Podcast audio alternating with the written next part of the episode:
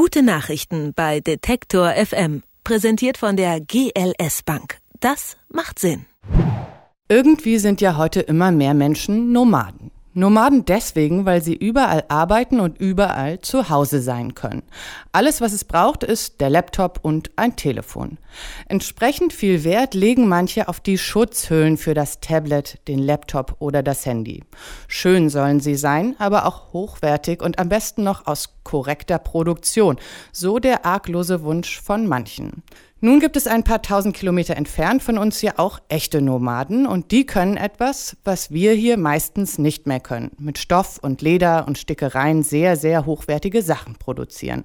Warum also diese echten Nomaden mit ihrer Handwerkskunst nicht zusammenbringen mit uns urbanen Nomaden? Das dachten sich Sebastian Goluschak und Tobias Gerhardt und haben Ganscha gegründet. Ein Unternehmen, von dem sie selbst sagen, es sei ein Sozialunternehmen, produziere fair und nachhaltige Produkte und sichere Jobs in Kirgistan. Wie das wollen wir nachfragen bei Tobias Gerhardt. Hallo nach Kirgistan. Hallo, zurück nach Deutschland. Mal etwas plump gesagt. Taschen für Handys und Computer gibt es ja im Netz fast überall. Und warum seid ihr auf die Idee gekommen, das auch zu machen? Und was macht ihr anders? Klar, wir sind natürlich nicht die Ersten, die Taschen für Laptops, für Smartphones herstellen. Was wir anders machen, ist, glaube ich, äh, insbesondere halt die, die Geschichte, die wir mit den Produkten erzählen und wie wir die Produkte herstellen. Ich befinde mich auch gerade hier in Bishkek, Kirgisistan. Das ist ein Land in Zentralasien, in dem äh, die Nomadenkultur noch äh, bis heute sich mehr oder weniger ähm, gehalten hat. Also natürlich leben hier nicht alle Menschen mehr in, in Jurten, wie es früher der Fall war.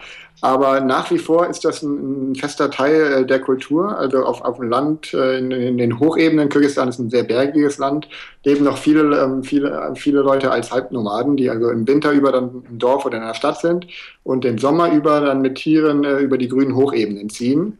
Kirgistan, und, da ja. wissen ja manche von uns nicht mal, wo das auf der Landkarte zu finden ist. Wie seid ihr denn auf Kirgistan gekommen? Ich bin der Überweg nach Kirgisistan äh, gezogen. An der Universität in Budapest hatte ich äh, meine Freundin kennengelernt, die aus Kirgisistan kommt. Und irgendwann hatte ich dann kurzerhand entschieden, ich ziehe hier hin und habe dann äh, geschaut, was ich, was ich hier machen kann. Und so kam es dazu, dass wir dann ähm, Kanscha gegründet haben. Und wer arbeitet denn bei Kanscha? Wir sind ein recht buntes Team, ähm, aufgestellt sowohl in Berlin als auch hier in Bishkek in Kirgisistan.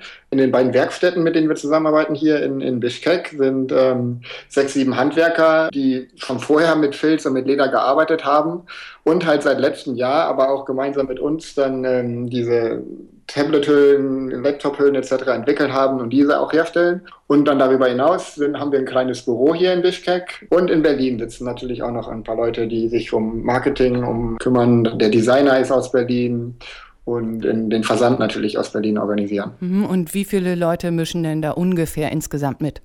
Insgesamt sind wir so sechs, sieben Leute im Büro und sechs, sieben Leute in den Werkstätten. Also knapp 15 Leute. Mhm. Und wie habt ihr denn die Näherin, Stickerin und Ledermeister gefunden eigentlich? Das war eine ganz witzige Geschichte. Also das hat, hat eine Weile gedauert. Eben letzten, Anfang letzten Jahres bin ich hier selber viel im Land rumgereist, habe geschaut, was wird überhaupt gemacht aus Filzen, aus Leder. Und äh, wir haben uns zahlreiche äh, Handwerker angeschaut, Handwerksgruppen auf dem Land und in der Stadt. Und letztlich haben wir dann die Leute gefunden, mit denen wir jetzt zusammenarbeiten. Zum Beispiel äh, der Ledermeister Arthur, der schon seit ähm, Jahren mit Leder, Leder arbeitet in seiner Werkstätte oder die Näherin Elnisa, die äh, wunderbar kunstvolle Stickereien auf, auf Filz und auf anderen Stoffen macht. Und wie haben die Menschen denn reagiert, als ihr gesagt habt, los, lasst uns Hüllen für Handys machen? Wir mussten uns ja gegenseitig erstmal kennenlernen, Vertrauen aufbauen. Also es war jetzt nicht so, dass sie von vornherein Hurra geschrien haben und dachten, das wollen wir unbedingt machen. Aber andererseits natürlich äh, waren sie natürlich auch neugierig und interessiert, was wir davor hatten. Und so hat, hat sich das halt auch ganz gut eingespielt. Also das, letzten Sommer hatten wir ja schon ein Crowdfunding gemacht, um die erste Kollektion äh, an den Mann zu bringen. Und dann haben wir monatelang zusammen an den Produkten gefeilt. Was kann man da noch verbessern? Wie kann man die Qualität verbessern? Wie kann man sicherstellen, dass die Größen und Farben etc. stimmen?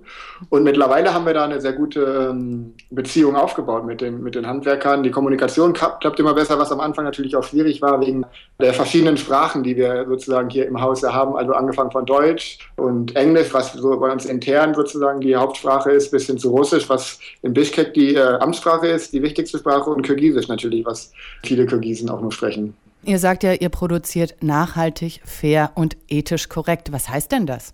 In erster Linie geht es erstmal darum, mit den Handwerkern auf eine anständige Weise zusammenzuarbeiten. Die Arbeitsbedingungen hier in Kirgisistan sind oft äh, prekär, also gerade in der, in der Textilindustrie. Und wir haben, wir haben uns halt gesagt, okay, lass uns doch versuchen, das besser zu machen. Das fängt an natürlich bei den Löhnen. Natürlich sind die Löhne hier ganz andere als in Deutschland. Aber dennoch schauen wir, dass wir ähm, überdurchschnittliche Löhne zahlen und dass die Leute davon leben können und dass wir auch sehr weitere Dinge verbessern. Zum Beispiel haben wir einen Gesundheitsfonds eingerichtet, aus dem Krankheit, Medikamente und, und Arztbesuche bezahlt werden können für die Hersteller. So eine Art Krankenkasse. Und, genau, weil es sowas hier ähm, vergleichbar mit deutschen Standards gar nicht gibt. Was bekommt denn ein Arbeiter oder eine Arbeiterin? Unser Kancha-interner Mindestlohn sozusagen, das sind 240 Dollar, was über dem äh, kirgisischen Durchschnittslohn liegt. Und je nach Auslastung, je nachdem, wie viel tatsächlich produziert wird, kann das auch mal bis zu das Doppelte sein für die Handwerker. Bei so einem internationalen Lohnspiegel haben wir nochmal nachgeguckt, das jährliche Durchschnittseinkommen liegt bei 350 Euro. Ist das falsch? Das ist falsch. Wir haben uns bezogen auf, auf die Zahlen von ähm, von der ILO, der International Labour Organization. Da waren die letzten Zahlen, die wir finden konnten, 200 Dollar. Was aber insgesamt der Fall so ist, dass es sehr schwierig ist, ähm, dazu verlässliche Zahlen zu finden.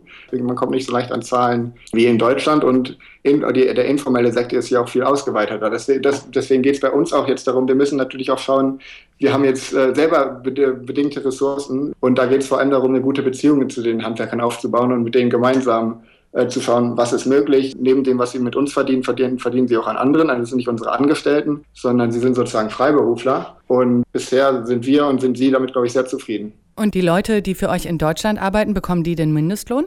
Bisher sind wir größtenteils ähm, das Gründerteam selber, was noch gar nicht bezahlt wird. Ähm, aber wir hatten zum Beispiel bisher ähm, eine Praktikantin, die über 400 Euro verdient hat. Und also bisher geht es erstmal darum, sozusagen zu überleben und mit unseren eigenen Ressourcen erstmal etwas aufzubauen. Eine Laptop-Tasche kostet 69 Euro inklusive Versand. Wie viel Gewinn wirft denn eine Laptop-Tasche ab? Also das ist ganz schwer zu sagen. Bisher machen wir halt noch gar keinen Gewinn.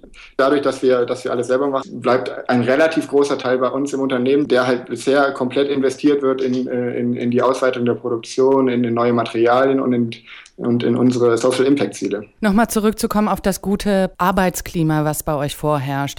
Wie kann ich mhm. das denn nachprüfen? Zunächst einmal kann man auf unserer Webseite nachschauen. Äh, wir haben dort Profile von allen Handwerkern. Dort findet man Fotos, dort findet man ein Interview, da kann man auch direkt mit den Leuten in Kontakt treten. Wir sind ganz transparent. Anstatt jetzt irgendwas zu verheimlichen, bringen wir alle Informationen da an den Tag und der Kunde kann dann selber entscheiden, ob das richtig ist oder falsch ist. Und wir versuchen halt nach und nach die, die Dinge hier zu verbessern. Dann kommen wir nochmal zurück auf die urbanen Nomaden, eure Kunden, eure Produkte. Wer kauft denn das? Die urbanen Nomaden, wie wir die sind, sind Leute, die viel unterwegs sind, die in der Stadt leben, ihr Büro teilweise sogar im Rucksack mittragen können, die Wert legen auf, auf gutes Design, auf gute Qualität, aber die halt auch mit offenen Augen durch die Welt gehen und auch schauen, was passiert denn am anderen Ende der Welt. Mhm, und wo kann ich die Produkte kaufen? In erster Linie auf unserer Webseite, auf www.kancha.de, aber auch äh, in einzelnen Designboutiquen und anderen Einzelhändlern schon. Jetzt hattet ihr die Idee, habt die Mitarbeiter in Kirgistan gefunden, die Produkte entwickelt via Crowdfunding, eine Startfinanzierung hingelegt. Was steht bei euch demnächst so an? In ein, zwei Wochen beginnen wir ein Crowdfunding für unsere neue Kollektion der Wallets, also von Portemonnaies aus Filz und Leder. Und dann arbeiten wir auch an äh, weiteren Produkten, zum Beispiel einen Rucksack und äh, andere Designaccessoires. Kancha macht Hüllen für Laptops, Handys und Tablets in Kirgistan mit traditioneller Handwerkskunst. Das Unternehmen will so dort Jobs schaffen und sichern. Wie, das haben wir nachgefragt bei Tobias Gerhardt, einem der Mitbegründer von Kancha. Danke dafür. Danke auch. Gute Nachrichten bei Detektor FM, präsentiert von der GLS Bank. Das macht Sinn.